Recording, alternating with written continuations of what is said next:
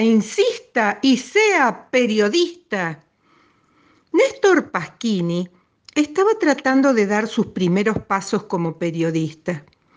Hacía años que soñaba con desempeñarse en esa profesión, para la que estaba convencido de tener un talento innato. Y finalmente se le acaba de presentar una oportunidad.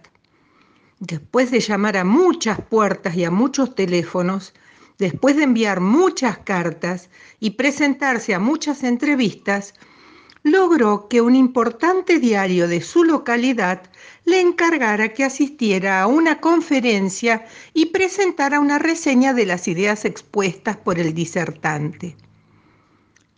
La conferencia estaba a cargo del doctor José Sos Grandes, una eminencia en el campo de la filosofía y de un sólido prestigio ganado durante décadas de infatigable labor en el campo de las ideas.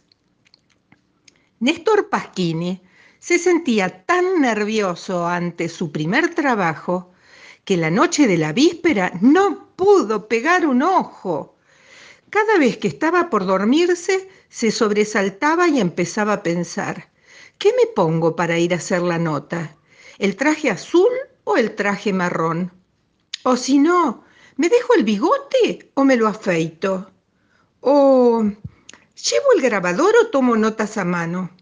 Esas dudas lo acosaban de tal modo que le impidieron conciliar el sueño durante toda la noche. Cuando llegó la hora de la conferencia, Néstor Pasquini apareció en la sala ojeroso y soñoliento, vestido con un saco azul y un pantalón marrón, con solo medio bigote, porque la otra mitad se la había afeitado y con un grabador al que le faltaban las pilas.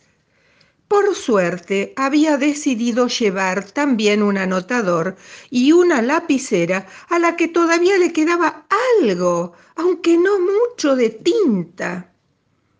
Apenas se sentó, el afamado doctor José Sos Grandes comenzó a delinear los conceptos fundamentales de su postura filosófica ante la vida. Néstor Pasquini entrecerró los ojos y buscó en el asiento una postura que le permitiera concentrarse mejor. Pero al rato se dio cuenta de que para tomar notas era necesario tener los ojos abiertos y para permanecer despierto también Mientras el disertante hablaba, Néstor se dedicaba a dos actividades simultáneas. Una era tomar apuntes, tratando de abreviar las palabras y de ser lo más sintético posible para que la tinta le durara hasta el final de la conferencia.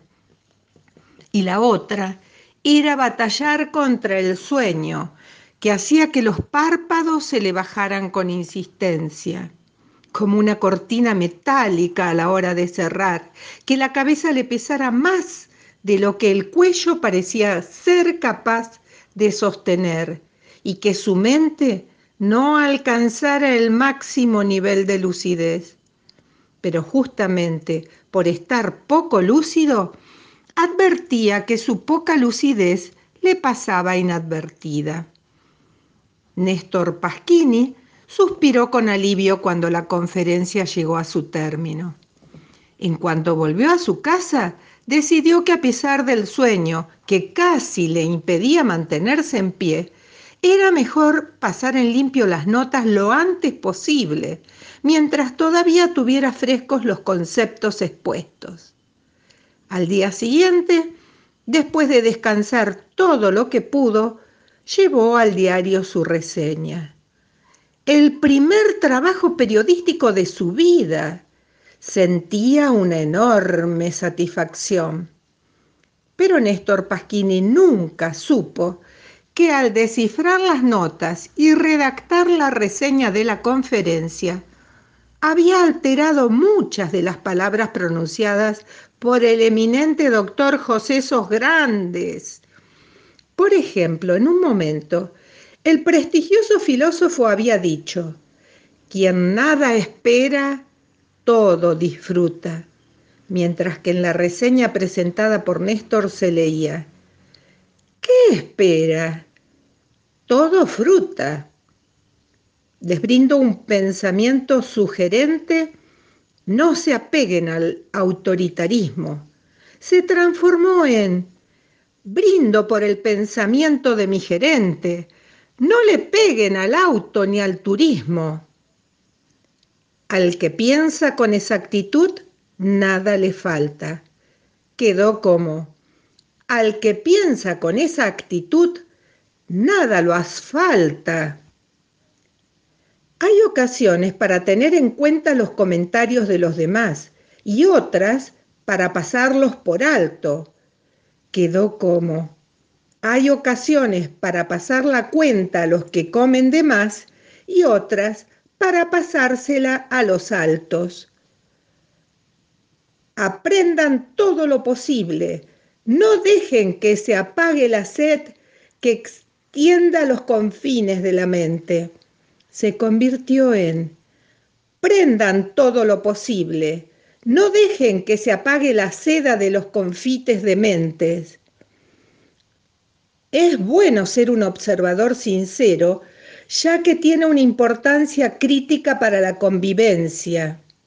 Quedó como, sean un observador sincero. Jack tiene una importancia cítrica para la conveniencia. Que se rían de mis palabras. Quien no da alegría poco puede enseñar. Se transformó en, ¿qué sería de mis palabras? ¿Quién no da alergia? Paco se puede ensañar. Estas palabras del filósofo, quien tema los cambios trate de hacerle frente y el temor decrecerá hasta convertirse en un punto minúsculo, quedaron así. ¿Qué tema los cambios? Traten de hacer que se enfrente y el tumor crecerá hasta convertirse en una punta de músculos. Néstor Pasquini, nunca llegó a saber por qué el director del diario lo recibió en su despacho con una gran sonrisa y le dijo, Lo felicito, Pasquín, desde hoy queda usted a cargo de la sección Humor. Hace tiempo que estábamos necesitando a alguien como usted.